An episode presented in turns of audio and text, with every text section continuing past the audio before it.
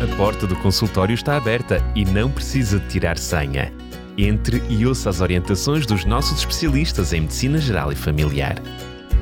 Médico de Família, com a doutora Cláudia Neves e o doutor Felipe Valente. Estamos de volta e vou-lhe trazer mais um médico de família. Hoje volto a estar na companhia de, da doutora Cláudia Neves. Cláudia, mais uma vez, bem-vinda. Olá, obrigada. É bom estar aqui e mais uma vez vamos falar de, de cancro. Eu penso que é um tema não só importante pela, pelo número de casos que temos no mundo e no país, mas sobretudo pela sua complexidade e por isso mesmo eu penso que é importante todos os ouvintes, utentes, terem conhecimento uh, do que é o cancro, como adoecemos de cancro, os vários fatores de risco, como prevenir, os tratamentos que existem, mais informação, mais poder, mais uh, informação, mais encaramos a doença de outra forma. Eu até diria temos as ferramentas melhores para podermos prevenir. Já fizemos um programa sobre o que é o cancro, ele estará disponível em podcast em radiorcs.novotempo.pt. Hoje escolheste como título para o nosso programa Como adoecemos de cancro. Por exclusão de parte, já estamos, já estamos doentes. Agora, como e porquê? Não é? Porquê, não é? Porque a mim e porque este, não é?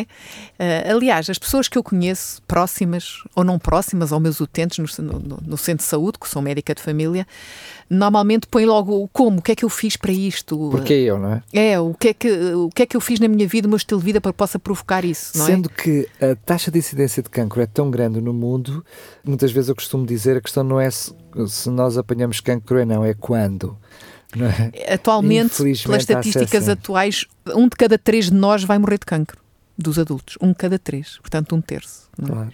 Portanto, realmente é, é triste, mas felizmente temos boas notícias. Cada vez há mais conhecimento acerca desta, desta doença, este conjunto de doenças.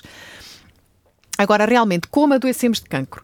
Uh, na atualidade, há poucas possibilidades de modificar os efeitos das causas genéticas do cancro. Mas no estilo de vida e no meio ambiente, estas dependem das nossas escolhas individuais ou algumas decisões coletivas que influenciam de forma direta a prevenção do cancro. A verdade é que nem sempre há uma causa direta ou única do cancro. Não podemos dizer que aquela pessoa tem cancro do pulmão porque fuma ou porque foi fumador. Pode ser um fator de risco. E potencializador, não é? Exatamente. Mas não é assim tão linear. Nem sempre há uma causa direta ou única. A origem do cancro é multifatorial, há vários fatores na sua gênese e a maioria dos fatores relacionam-se com o estilo de vida e o meio ambiente. A genética também é importante, mas numa percentagem muito reduzida. Uh, trouxe aqui um, um, artigo que foi publicado em 2014 pela pesquisa de cancro da Associação Americana, que diz que, no que respeita ao estilo de vida, a percentagem de cancro atribuível a uma má alimentação vai dos 30% ao 35%. Só fator alimentação, 30 a 35% na gênese dos cancros. Um, 10 a 20% depende da obesidade e sedentarismo, falta de exercício físico. 4 a 6% ao consumo de álcool. 25 a 30% ao tabagismo. Vemos que a alimentação incorreta já superou o tabagismo na origem do cancro. E todos eles se multiplicam como fatores de risco. Ou Exatamente. seja, se houver mais do que um fator de risco, isso vai multiplicar-se. Exatamente. As infecções podem causar ser um de, dos fatores na gênese 15 a 20% e 10 a 15% eh, dos cancros estão relacionados com a exposição a contaminantes químicos e ambientais. Vemos assim que é uma porcentagem... Mesmo sendo grande, é muito inferior às restantes, claro. Exatamente. O nosso estilo de vida é o fator preponderante. E, em resumo, e isto é assustador este número, mais de 60% dos cancros adquiridos podem ser prevenidos através das nossas escolhas. Mais de 60%. Tomar consciência disto é uma grande vantagem na sua prevenção. Isto são dados de 2008. Agora, pensando neste conjunto todo, segundo este estudo de 2008, nós temos que os fatores ambientais e o estilo de vida estão na origem de 90 a 95% dos cancros como causa. E a, a genética, 5 a 10%. A genética é aquilo que se calhar nós não podemos modificar, mas vemos que o nosso estilo de vida pode muito depender, depende das nossas escolhas. Claro, sendo que também um estilo de vida, eu diria, correto, saudável, vai também beneficiar a genética. mesma genética. Exatamente. Uh, há um conceito muito importante, recente, que é a epigenética. Nós podemos ter os genes, mas o nosso estilo de vida pode desligar esses genes enquanto nós tivermos aquele estilo de vida. Eles não se manifestarem. Até, diria mais, infelizmente, diria eu, infelizmente, muitas pessoas acabam por, perceber a carga genética num determinado cancro depois de o ter apanhado. É que percebem, afinal de contas, fazem a ligação, afinal o outro já teve, o outro já teve, eu já tive. Mas quando se descobre, quando antepadamente até se reconhece que há uma carga genética de um determinado gene, até se adequa o estilo de vida em função daquilo que já é esse conhecimento que se tem. Ou seja, não é só um estilo de vida saudável, como se pode mudar o estilo de vida em função daquele conhecimento que já se tem. Claro, claro que sim. Um, apesar de nós podermos ter má genética relativamente a várias doenças, incluindo o cancro, as nossas escolhas podem determinar se esses genes se vão manifestar ou não. E mesmo que se manifestem, como tu disseste, o nosso estilo de vida pode ajudar a superar de uma forma muito melhor essas doenças. E são é? interruptores também, interruptores não de botão, mas de interromper essa carga genética futura. Exatamente. Ou seja, se eu consigo atempadamente trabalhar, enfim, se os meus filhos também fizerem o mesmo, essa carga genética não se vai perpetuar. Portanto, é, é tudo boas notícias. Claro que sim, claro que sim. Pegando agora mais miuçando um bocadinho aqui as causas de cancro, de uma forma a grosso modo dividi-las em dois grupos, genéticas e não genéticas. Pronto. As não genéticas existem, vamos subdividir no estilo de vida e nos fatores ambientais. Fatores uh, no estilo de vida temos o stress, produtos químicos, tabaco, álcool, obesidade, drogas, fármacos, a falta de sono, a alimentação, a inflamação. Todos estes fatores dependem do nosso estilo de vida. Fatores ambientais: partículas em suspensão, incineradoras, pesticidas, radiações, raios ultravioleta, campos eletromagnéticos, o gás radão e doenças infecciosas. Mas já vamos falar um bocadinho de, de alguns destes fatores, alguns se calhar nem nunca ouviram falar. Dentro das causas genéticas, falamos de inflamação. E podem dizer assim, mas o que é que a inflamação tem a ver com o cancro? A inflamação é uma resposta, é um mecanismo de defesa que o nosso corpo tem. Mas uma inflamação prolongada no tempo causa danos que podem envolver um risco maior de cancro. A inflamação pode ser fisiológica, é a inflamação aguda, que é uma resposta fisiológica normal do nosso corpo para ajudar a curar um tecido. Imaginemos, fazemos um corte aquela zona fica ali vermelha, há mais fluxo sanguíneo, é um processo inflamatório. Claro. É uma forma de ajudar a reparar aquele tecido que foi ali, sofreu um, um rasgo, sofreu uma solução de continuidade, não é? Uh, o processo inflamatório é ativado por sinais químicos que são libertados nessa zona danificada, que vai chamar os glóbulos brancos, as nossas defesas. Entre outras ações, esses glóbulos brancos produzem substâncias que promovem o crescimento e a divisão celular para reconstruir o tecido e ajudar a reparar a lesão. E a, normalmente a inflamação termina quando o processo estiver resolvido, quando a lesão estiver curada. Mas temos a inflamação crónica, que se prolonga excessivamente no tempo e que pode começar inclusivamente sem uma lesão aparente. E nem sempre se conhece o motivo por, pelo qual essa inflamação continua e não termina quando deveria. Pode ser produzida por infecções que não desaparecem, por reações do nosso sistema imunitário anormais contra tecidos saudáveis, a chamada autoimunidade, ou devido a outros transtornos como a obesidade. A própria obesidade, excesso de gordura nas células, é um processo inflamatório crónico que obriga a um dispêndio de energia muito maior do nosso organismo. Algumas doenças que se apresentam com inflamação crónica implicam um maior risco de cancro. São, as, por exemplo, as doenças inflamatórias intestinais, como a colite ulcerosa e a doença de Crohn. São, são doenças inflamatórias crónicas, que implicam um maior risco de cancro do cólon, por exemplo. Depois temos exemplos de infecção, inflamação e infecção. Existem vírus que aumentam o risco da pessoa desenvolver um determinado tipo de cancro se tiver aquele vírus. Temos o exemplo do HPV, o papiloma vírus humano. Talvez o mais conhecido, né? É um vírus um, que aumenta a probabilidade do cancro do colo do útero. Aproveito aqui para dizer que nem toda a gente tem o vírus que venha a ter cancro, atenção. Não é linear, isto é tudo muito complexo, mas aumenta a probabilidade de. Até porque, segundo sei, uh, grande parte do, do, das pessoas o têm e, portanto, ele está lá, estão a conviver com eles, não é? Atualmente, atualmente, felizmente, isso mudou, okay. porque a nossa população mais jovem estão todos vacinados. Ah, exatamente. Surgiu há uns anos, há uns anos, eh, no nosso país, a vacinação para o HPV. Ah, espera, eu estou a confundir com o do estômago. Sim, sim, sim. Estou sim, a confundir sim. com o do estômago. Não, esse é o Helicobacter pylori. É a pylori, exatamente. É uma bactéria, exatamente. exatamente. Essa é diferente. Esse é um outro exemplo de fator de risco de cancro do estômago, Helicobacter pylori, mas nem toda a gente que tem Helicobacter, e grande parte da população tem, é verdade, vai ter é, cancro mas é um fator de risco. O HPV, uh, não havia vacina até há umas décadas atrás, entretanto começaram a ser vacinadas as meninas e atualmente são as meninas e os meninos aos 10 anos recebem... Era um, um, problema, eu diria, da tua geração e, e para trás, não é? Sim, sim, sim. sim. resolver. Uh, de qualquer forma, nós temos em Portugal um programa muito bem organizado do rastreio do cancro do colo do útero, com a pesquisa deste vírus em todas as mulheres e que pode ser feito no médico de família.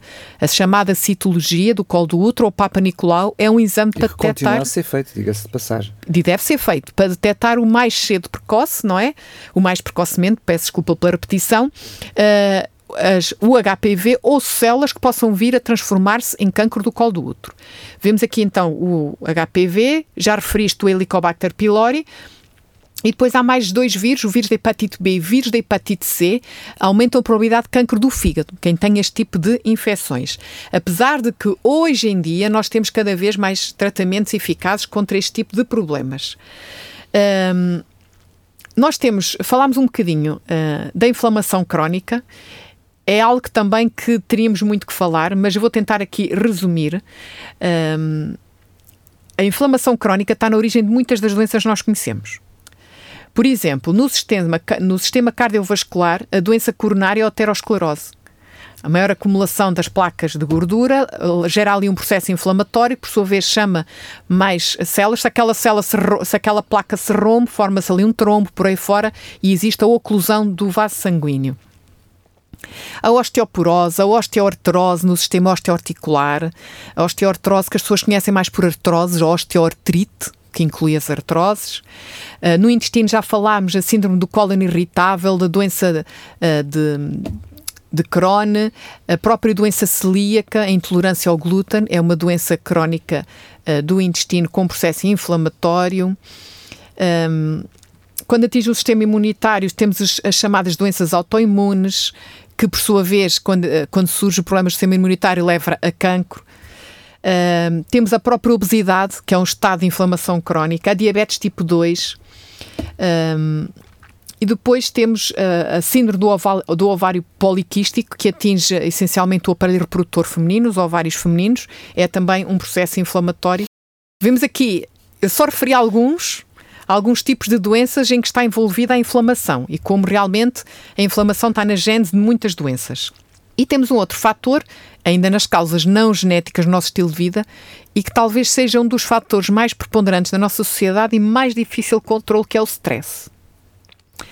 Stress, uh, como costuma dizer, uh, só os mortos não têm stress, não é? É uma reação de adaptação a uma mudança ou uma situação de pressão, seja física, mental ou emocional. Mas quando nós estamos constantemente sobre fatores estimulantes que nos obrigam a uma adaptação e se gera um, uma situação de chamado stress crónico. Uh, e leva a uma diminuição do nosso sistema imunitário, diminuição da irrigação da sanguínea dos tecidos, a modificações das células que iniciam então uh, o, o, chamado processo de carcinogênese, o desenvolvimento de cancro, não é? Dentro das, ainda das causas não genéticas, temos alguns produtos químicos uh, que comprovadamente estão relacionados com certos tipos de cancro. Uh, por exemplo, o benzeno uh, está relacionado com a leucemia. O amianto, que se falou há muitos anos no nosso país, em algumas estruturas de edifícios. Sobretudo escolares, enfim, sim, sim. por aí está comprovadamente associado a maior risco de cancro do pulmão e da pleura, que é a membrana que envolve os nossos pulmões. O cloreto de vinil uh, está associado a um tipo de tumor específico do fígado, chamado angiosarcoma hepático. Estes são uh, produtos químicos comprovadamente cancerígenos. Mas relativamente a substâncias cancerígenas, a própria OMS, a Organização Mundial de Saúde, uh, estuda as substâncias que são suspeitas de serem cancerígenas, porque existem muitas teorias em todo o mundo. Claro. E então divide-as em três grupos. Grupo 1 são os agentes comprovadamente cancerígenos para o ser humano. Isto mediante a classificação da OMS. O grupo 2 são agentes provavelmente cancerígenos para o ser humano. Existe uma probabilidade.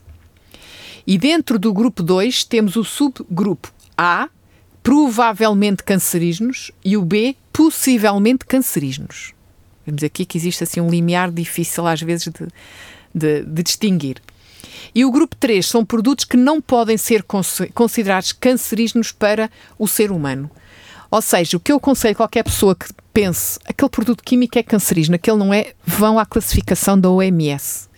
Se há no grupo 1, 2 ou 3. Grupo 1 são. Sendo que essa classificação eu diria que é viva, a palavra é minha, ou seja, ela está em constante evolução. À medida que os estudos vão, vão avançando, determinado produto pode oscilar entre as diferentes categorias e novos produtos podem fazer parte delas, não é? Claro que sim, os estudos estão sempre a surgir e claro que isto está sempre a ser atualizado, não é? Grupo 1 são comprovadamente cancerígenas, grupo 2 provavelmente ou possivelmente e o grupo 3 não são cancerígenas. Pronto, isto para resumir esta classificação. Dentro ainda das causas não genéticas, temos o tabaco, que é um, uma das principais causas evitáveis de cancro do mundo e responsável por 25% de todos os casos de cancro de origem não genética, não sendo só o pulmão, todos os casos de cancro. Claro que o cancro do pulmão é o principal tipo de cancro, está relacionado diretamente com o tabaco, mas também cancro da garganta, laringe, da cavidade bucal, do esófago, do ânus, do pênis, da bexiga, do rim, do pâncreas, do colo do útero, do estômago, do útero e da vulva estão relacionados com o tabaco. Agora, considerando o tabaco, podemos pensar assim. Eu estou a dizer isto, algumas pessoas me disseram isto na consulta. Ai, mas eu só fumo dois, três cigarros por dia.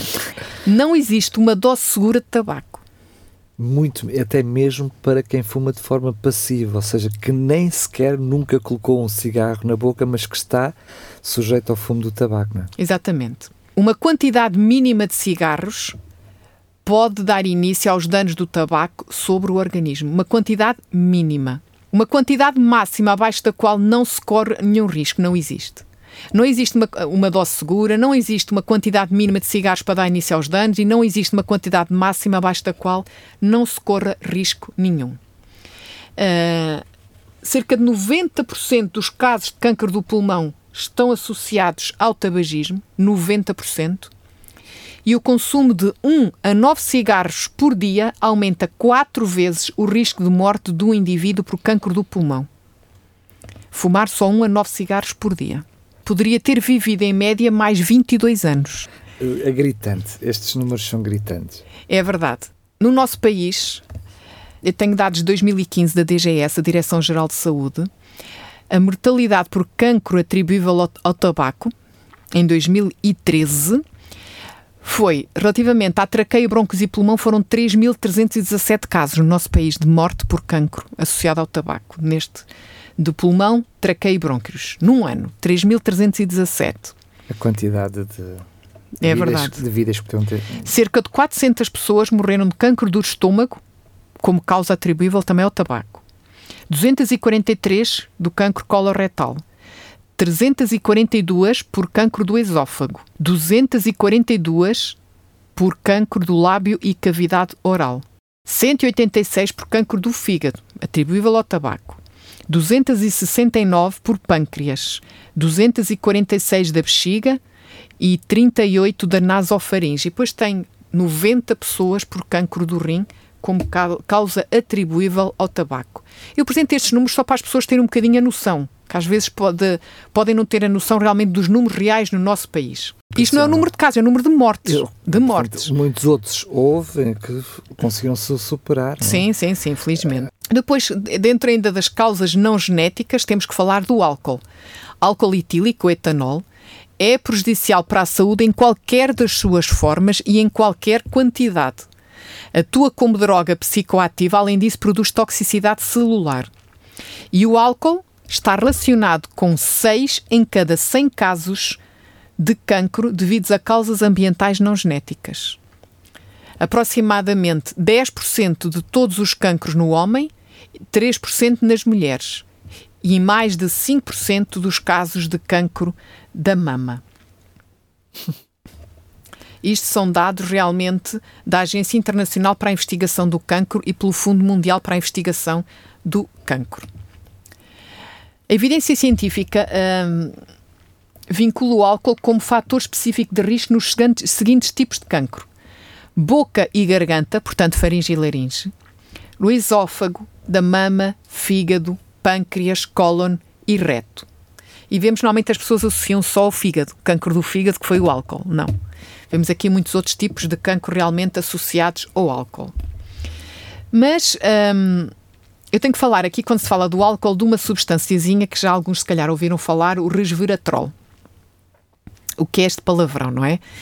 É uma substância que se encontra na pele dos bagos de uva, especialmente da uva preta, nos frutos secos e nas frutas do bosque. Também se encontra no vinho tinto, procedente da uva preta, embora em quantidades mínimas. E são-lhe atribuídos muitos efeitos protetores, sobretudo para o sistema cardiovascular. A questão é que para se conseguir uma quantidade de resveratrol suficiente para obter o seu efeito benéfico, é preciso consumir 4 a 5 litros de vinho tinto por dia que aumenta o efeito tóxico do álcool, do etanol presente nas bebidas alcoólicas. Enfim, faz sorrir, mas não pelos melhores motivos, quando ouvimos dizer ah, beber um copinho de vinho faz bem, até ajuda a é evitar o deste, cancro. É por causa deste conceito, sim, mas, o resveratrol. Mas quando vemos esses dados, percebemos o quão ridículo é esta observação, tendo em conta os, os próprios malefícios do álcool. É, é verdade que o resveratrol é importante como antioxidante, mas devemos comer as uvas. Eu achei interessante trazer aqui um estudo da revista científica British Medical Journal, que publicou que os estudos sobre os benefícios cardiovasculares do consumo moderado de álcool tinham falhas importantes na seleção dos grupos de pessoas estudados. Isto foi, a ideia de que beber vinho tinto faz bem à saúde e que previne as doenças cardiovasculares foi o chamado estudo francês. Uh, mas este, esta revista uh, inglesa diz que houve falhas importantes na seleção dos grupos de pessoas estudados, pelo que as suas conclusões não eram aplicáveis à população em geral. Além disso, a Associação Americana do Coração esclarece que não há provas científicas suficientes para afirmar que o vinho ou outras bebidas alcoólicas produza benefícios diferentes dos que poderiam produzir outras medidas de estilo de vida e, portanto, não se pode recomendar o consumo de álcool para prevenir doenças cardiovasculares. Isto foi aqui um bocadinho um parênteses, não à parte, mas realmente vemos assim que o álcool é mais uh, maléfico do que benéfico, incluindo uh, na origem do cancro. Continuando nas causas não genéticas, temos a obesidade. A obesidade é uma doença em si mesma, afeta mais de 650 milhões de adultos no mundo Atua como fator em muitas doenças, hipertensão arterial, infarto agudo do miocárdio, acidente vascular cerebral, problemas da reprodução, apneia do sono e cancro. A obesidade, eh, como já falámos aqui, é definida como um índice de massa corporal igual ou superior a 30 kg por metro quadrado. 5% dos cancros em geral são atribuídos à obesidade, 3,5% nos homens e 6,5% nas mulheres. Isto segundo a Agência Internacional para a Investigação do Cancro, e que diz que os principais tipos de cancro evitáveis relacionados com obesidade são do cólon e reto, mama, endométrio, que é a cavidade interna do útero, e vesícula biliar.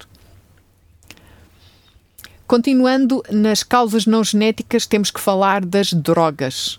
O uso contínuo de drogas, como o cannabis, a cocaína, as anfetaminas, os barbitúricos, os opioides, os alucinogénios, estão relacionadas com o aumento da incidência de depressão e ansiedade, as doenças mentais, com um déficit na ação do sistema imunitário que pode estar relacionado com um risco maior de cancro, não é? Os mecanismos que relacionam drogas e cancro são subtis e requerem mais investigações. Depois Desculpa, temos. Deixa-me só dizer, há também algumas drogas, sobretudo quando olhamos para questões de, medicação, por aí fora, uh, que uh, não têm uma carga de, de, de, de, probabilidade de cancro em si mesmo, mas que a longo prazo passam a ter essa, uh, ao fim de longa exposição, passam a ter uma carga de probabilidade maior. E, portanto, aí também, mesmo medicamente, o próprio médico de família afirma, olha, este medicamento não pode ser tomado mais de X tempo, mais de X anos, por aí fora, porque em si mesmo o produto pode não fazer nada numa ou duas tomas, mas a longo prazo pode, pode potencializar alguns cancros, não é? Sim. Uh, aliás, os medicamentos permitem o tratamento de muitas doenças que eram intratáveis há uns anos, mas têm de ser considerados os seus efeitos secundários.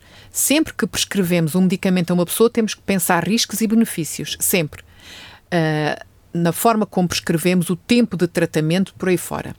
Por isso, a Organização Mundial de Saúde promove o uso racional dos medicamentos. Uh, atenção, uh, não só da parte do médico, mas da própria da parte do utente, que não deve utilizar medicamentos sem prescrição médica, não andar a tomar medicamentos porque o vizinho tomou e era bom para isto ou para aquilo, não usar medicamentos que tinham lá o resto de uma caixa que usaram para uma determinada coisa e que agora se calhar até era bom para utilizar agora. Exatamente. Não utilizem em circunstância alguma sem indicação médica até porque podem ser conflituantes com outra medicação que a pessoa pode, esteja a tomar. Exatamente. E que o amigo, que o familiar não tinha Ou potenciar efeitos secundários ou diminuir a eficácia dos medicamentos. Claro. Sim. Uh, relativamente aos, aos, químicos, aos fármacos utilizados na quimioterapia, que se chamam citostáticos, um, são medicamentos utilizados para bloquear, para matar as células que se reproduzem rapidamente. Um, claro que ele destrói as células cancerígenas, mas também tem efeitos secundários sobre as células saudáveis. O que se manifesta realmente nos efeitos secundários da quimioterapia. Alguns um, destes citostáticos são classificados pelo OMS com diferentes graus de potencial efeito cancerígeno. Por exemplo, algumas uh, doentes que fizeram quimioterapia para cancro da mama têm depois maior risco de um cancro secundário seja da mama, das glândulas, de outras glândulas, do esófago, do estômago, do útero, como estavas a falar, não é?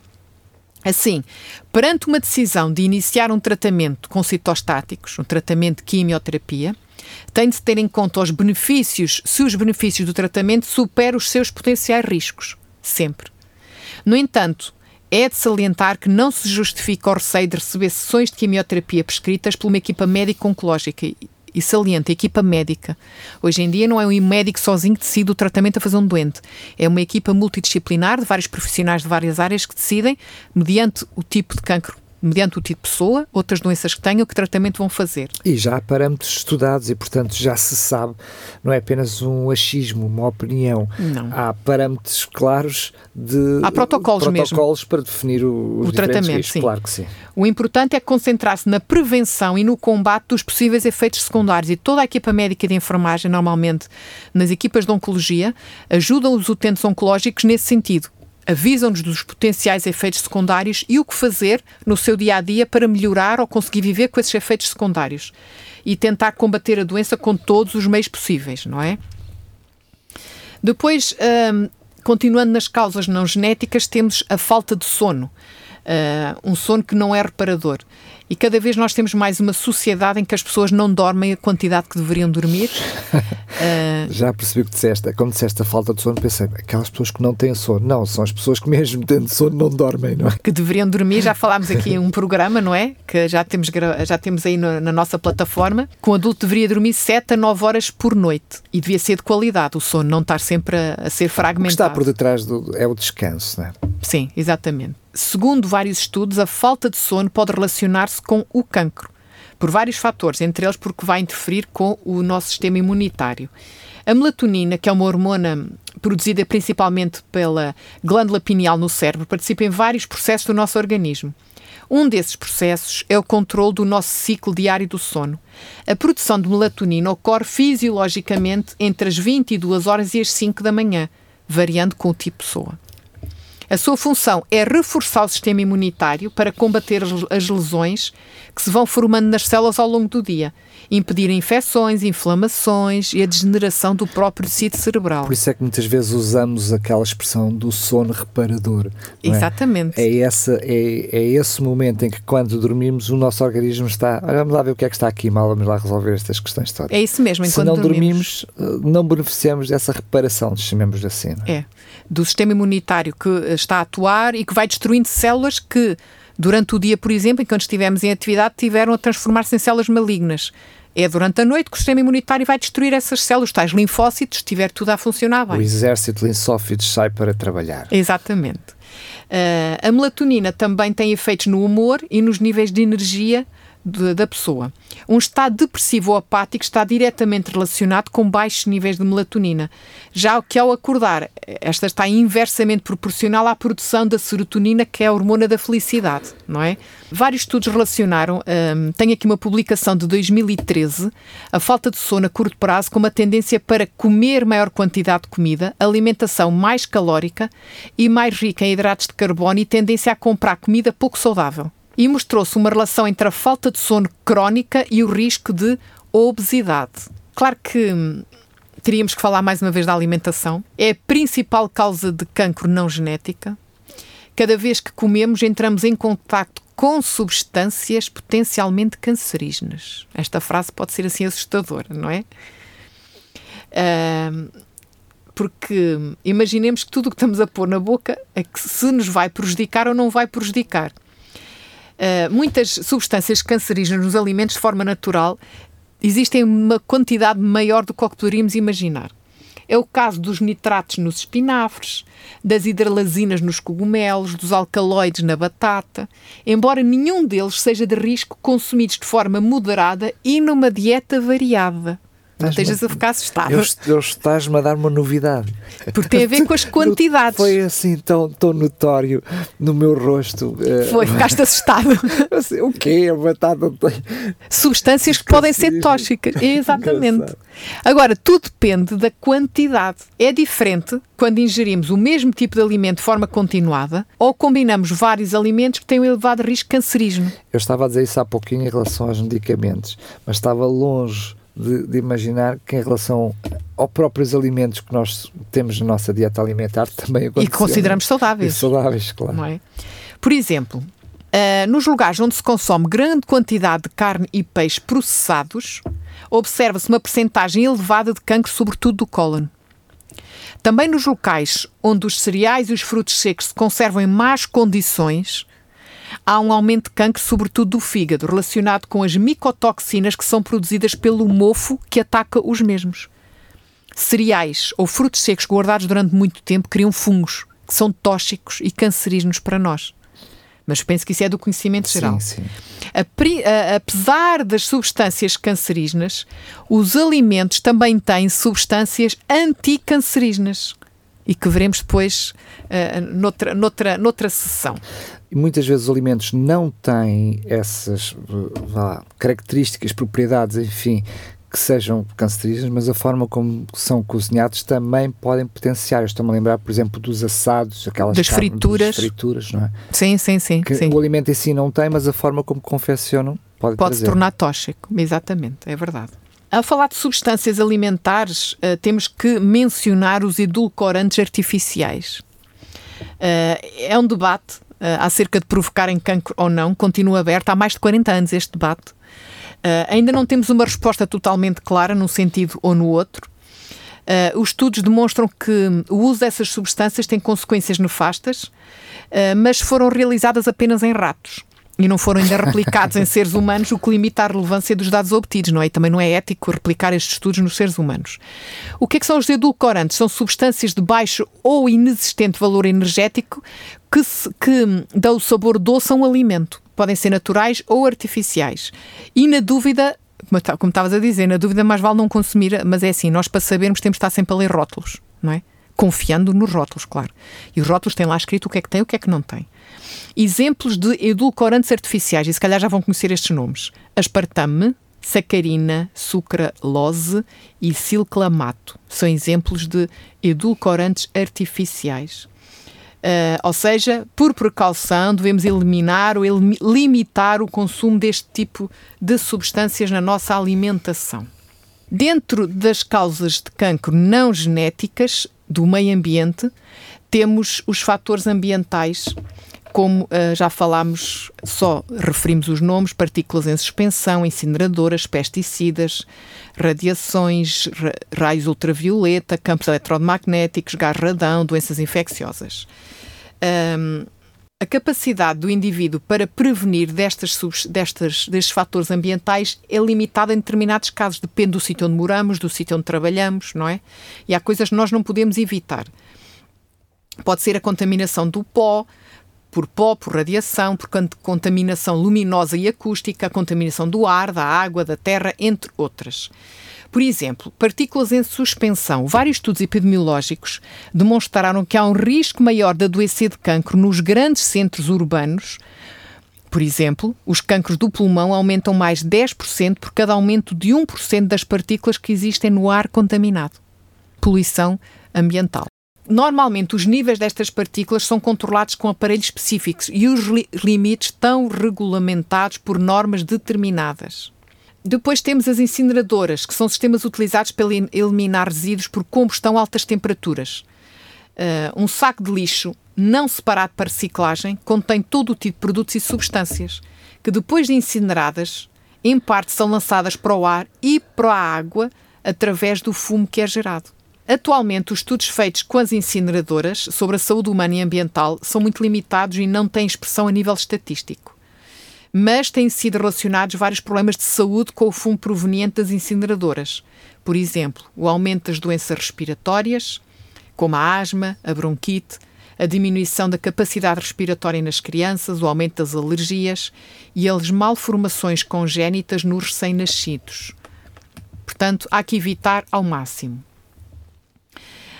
Uh, alguns estudos mostraram uma relação entre pesticidas nomeadamente o glifosato e o aparecimento de linfomas.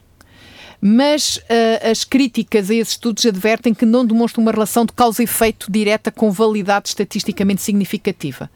De modo que uh, as descobertas ainda continuam por confirmar temos de ter atenção e evitar aquilo que nós não temos a certeza há que evitar. É uma questão de bom senso.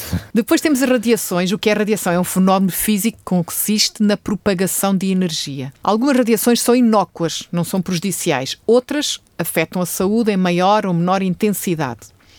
As radiações que envolvem o maior risco para a saúde são as chamadas radiações ionizantes. Os raios da vida. o fenómeno pelo qual estas radiações alteram a estrutura dos nossos átomos e moléculas pode causar danos nas células. Se esses danos forem produzidos no material genético, são as provocadas as tais mutações genéticas que delas pode surgir o cancro. Os efeitos prejudiciais no corpo humano têm a ver de uma forma especial onde se produzem as células eh, na medula óssea e na tiroide.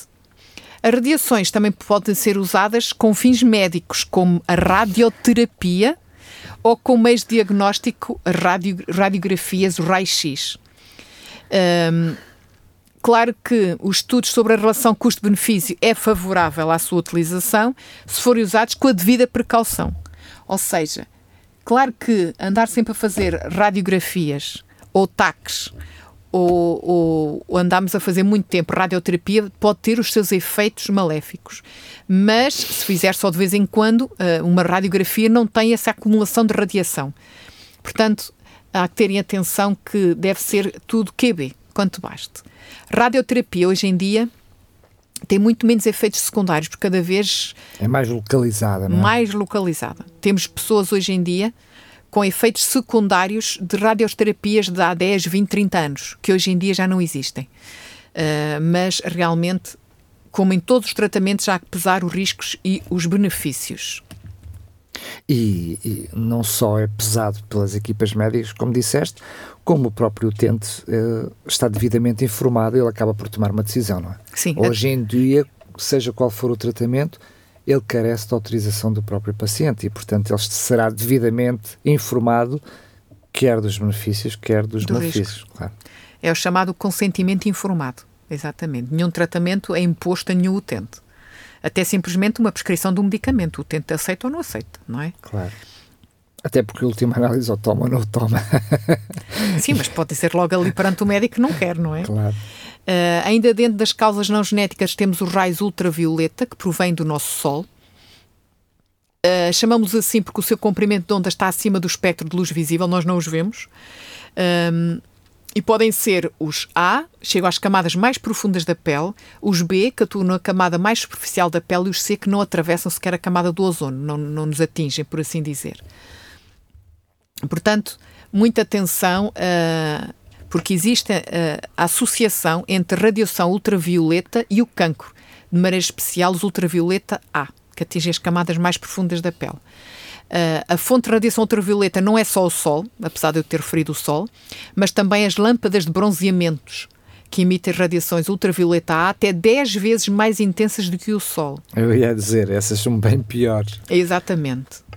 Um, depois poderemos falar também dos campos eletromagnéticos de radiofrequência. São áreas invisíveis de energia, radiação, que são produzidos pela eletricidade a passagem de eletricidade por um meio condutor. Esta energia transmite-se por meio de ondas eletromagnéticas. Os seus efeitos sobre a saúde podem acontecer só a níveis de exposição muito mais altos dos que os que se encontram no uso diário habitual. Por exemplo, em exposições devidas a certas ocupações que trabalham com radares ou com microondas. Este efeito no organismo inclui a estimulação nervosa e o aquecimento dos tecidos mas segundo o Código Europeu contra o Cancro, da Organização Mundial de Saúde, as tecnologias implicadas atualmente cumprem as indicações de proteção estabelecidas para prevenir este efeito na saúde. Este tipo de radiação não ionizante não, não é reconhecido como causa de cancro. E aproveito desde já para dizer que aquilo que nós estamos a fazer aqui, que é radioatividade, não tem problemas nenhums. E para si que está desse lado da rádio também não tem problemas nenhums. E já que falas nisso, aqui inclui-se a rádio, a televisão, os micro-ondas, os comandos à distância, computadores, telemóveis, não é? Portanto, não existe atualmente provas científicas de que sejam cancerígenos. Depois fala aqui do gás radão, que se calhar muitos dos nossos ouvintes nunca ouviram falar. É um elemento químico sem cor, nem cheiro, nem sabor, que pertence ao grupo dos chamados gases nobres. Uh, ele encontra-se na crosta terrestre e penetra através do solo até à superfície. Também o encontramos nos materiais de construção de origem vulcânica, por exemplo, o basalto, e noutros materiais como pedras, cimento, tijolos, betão, gesso, estuque. As madeiras são as que menos radão contêm. Uh, normalmente ele dilui-se rapidamente e as suas concentrações são muito baixas e não costuma representar nenhum problema para a saúde, o que existe atualmente. Claro que, se forem espaços fechados, como minas, grutas ou instalações de tratamento de água, o radão aí concentra-se mais. E também de exposição prolongada, não é? Claro, depende da concentração e do tempo de exposição. Depois, uh, falamos aqui das infecções, que já falámos um bocadinho há pouco. Uh, nas mulheres, o cancro de origem infecciosa mais comum é o cancro do colo do útero, que nos países em vias de desenvolvimento representa o segundo tipo de cancro que afeta as mulheres. E nos homens, 80% dos cancros de origem infecciosa são cancros do fígado e do estômago. Portanto, o Helicobacter pylori no estômago e os vírus da hepatite B e da hepatite C no fígado. E também é, é um, uma forma de infecção, as tais úlceras hum, gastrointestinais que podem evoluir com processos de inflamação que podem evoluir para cancros. Mas isso tudo é mesmo é considerado uma inflamação em si mesmo, já não é? É, um, um, é uma inflamação e tem normalmente na sua origem, muitas vezes, no estômago a bactéria, não é? Uh, claro que uma úlcera é sempre para se tratar. Uh, e felizmente hoje em dia nós temos os utentes que chegam ao nosso consultório já com queixas ainda antes de ter a úlcera chamadas gastrites, não é? A inflamação, ainda antes de abrir propriamente uma úlcera na mucosa gástrica. E as gastrites crónicas, que depois são muito frequentes. São, são muito frequentes. É muito frequentes na nossa sociedade hoje em dia. Felizmente, uh, as pessoas detectam a cedo pelos, cedo pelos seus sintomas, mas realmente grande parte tem a ver com o estilo de vida. Sobretudo a alimentação, o tabaco, o álcool e o stress, a ansiedade. Um, depois, claro, temos que ir para as causas menos frequentes do cancro, são as causas genéticas. Uh, Trata-se de cancros cujas causas estão vinculadas a mutações de genes específicos transmitidos pela hereditariedade, mas constituem menos de 5% dos casos de cancro e, e em alguns ainda não estão bem definidos sequer. Mas é interessante porque por exemplo, quando se faz aqui o estudo das árvores genealógicas, exatamente para tentar perceber, eh, estudo ADN para tentar perceber se há alguma coisa, a verdade é que cientificamente se, se percebe que há ali uma determinada incidência numa família, já é, mesmo não havendo nenhuma prova científica específica de uma ligação direta, já vai haver um cuidado direto. Ou seja, Sim. mesmo não sendo algo estritamente provado, vamos atuar, atenção, há aqui uma preocupação a ter nesta área. Sim. Por exemplo, nós temos os rastreios em Portugal de alguns tipos de cancro, da mama, do colo do útero, por exemplo, e do colo e do reto, colo retal. Um, existem normas para esse rastreio. Mas no caso de haver familiares diretos com esse tipo de cancro, por exemplo, do cólon e do reto, imagino que alguém tem um, um, pai que faleceu com 50, 60 anos com cancro do cólon. Os filhos são aconselhados desde cedo a começar a fazer colonoscopias, claro. por exemplo enquanto que não está aconselhado fazer colonoscopia com um exame de rastreio. Até com intervalos mais curtos depois. Exatamente, sim. Ou, por exemplo, alguém que tem uma familiar direto com cancro da mama deve fazer mamografia mais cedo e com maior periodicidade do que a norma do rastreio, não é? Uh, por isso é que há a tendência a sempre fazermos, nós médicos, a história familiar. É importante fazer a história clínica do doente, a sua história familiar é importante, não é? Para o seguimento desses fatores de risco, a história familiar. Uh, o conhecimento, agora, a ciência vai muito mais além. O conhecimento e a determinação dos genes que produzem cancro e das pessoas que são portadoras desses genes é primordial do ponto de vista da prevenção. É isso que a ciência tenta descobrir. Quais são os genes que provocam mesmo aquele cancro e se a pessoa tem ou não tem. Mas há alguns estudos com. com como é que eu ia dizer? Com com fatores de aproximação, ou seja, muito próximos uh, de saber que é mesmo assim. Ou seja, é verdade que, segundo sei, ainda ninguém conseguiu atribuir um determinado fator específico a um gene. Sim, sim, sim. Mas já há, uh, ou seja, índices muito grandes de probabilidade. Maior probabilidade de, sim, claro. Uh, em casos de mutação confirmada ou de historial familiar, como já falámos, positivo para cancro, aconselha-se começar os exames de triagem como estratégia para detectar a doença uns 10 anos antes, relativamente à idade de aparecimento no familiar mais jovem. Noutros casos, pode propor-se a extração profilática do órgão que está em risco de contrair cancro. Imaginemos. Sobretudo no cancro da mama, é algo que, que, que é Mulher é que tem o comum, gene, é? que está comprovado que tem o gene que vai ter câncer da mama. Há mulheres que optam logo por tirar a mama e, para não ter esse problema. É, um, é, é a melhor forma de evitar para que desenvolva o cancro. Um, as chamadas mastectomias radicais preventivas em determinados casos especiais. Claro que isto é só em casos especiais, porque, como já falámos, há vários tipos diferentes de cancro da mama, especificamente. Uh, falámos aqui um bocadinho assim de raspão, e para terminar, eu tenho que falar na epigenética, que a epigenética engloba os mecanismos que determinam qual o gene que é ativado e qual o gene que fica inativo. Se compararmos com um livro, diremos que os genes são as palavras mas os sinais de pontuação dão à leitura um sentido ou outro muito diferente. No ADN há moléculas que modulam a leitura dos genes, os quais são fundamentais na formação do cancro, fazendo com que o gene seja lido com maior ou menor ênfase ou até que não seja lido. Nesse sentido, a epigenética tem sido comparada ao interruptor regulador que acende, apaga ou modula a expressão dos genes. E isto tem sido comprovado por vários estudos feitos com gêmeos, entre outros, que evidenciam que a epigenética condiciona a expressão do cancro num gêmeo e não no outro. Para esclarecer, duas pessoas gêmeas idênticas têm o mesmo código genético à nascença. Mas vemos aqui que isso pode mudar ao longo da sua vida mediante o seu estilo de vida. A pergunta-chave é: o que é que faz com que a epigenética acenda uns e apague outros? Não temos todas as respostas, ainda não sabemos, não é? Mas cada dia aumentam mais os estudos, sobretudo sobre o estilo de vida, o meio ambiente, que influenciam na epigenética e isto deixa-nos margens de manobra que dependem das nossas decisões de vida. E até como fatores de mudar, precisamente, esse fator genético para as gerações futuras. Exatamente. Porque ao longo de algumas gerações podemos reverter esse, esse fator genético. Exatamente. E se nós realmente já herdamos esse gene dos nossos pais ou dos nossos avós, pela nossa pela, pela epigenética, nós podemos não transmiti-lo aos nossos filhos. É interessantíssimo, não é? O nosso estilo de vida vai influenciar diretamente os nossos descendentes, não só pela imitação dos hábitos, mas pela sua genética. Mas claro, isto tanto é para o bom como para o mau. Com certeza, lá está. É por é. isso é que os fatores de cancro têm estado a aumentar ao longo do tempo. Exatamente. É. Eu espero que tenha sido útil para os nossos ouvintes. Uh, o mais importante a retirar daqui é que tenhamos adquirido mais conhecimento acerca desta grande panóplia de doenças que é a doença oncológica e, acima de tudo, que hum, possamos tomar decisões na nossa vida para viver com qualidade e o mais tempo possível, não é? Sendo que cada cancro é um cancro, também em si mesmo tem especificidades.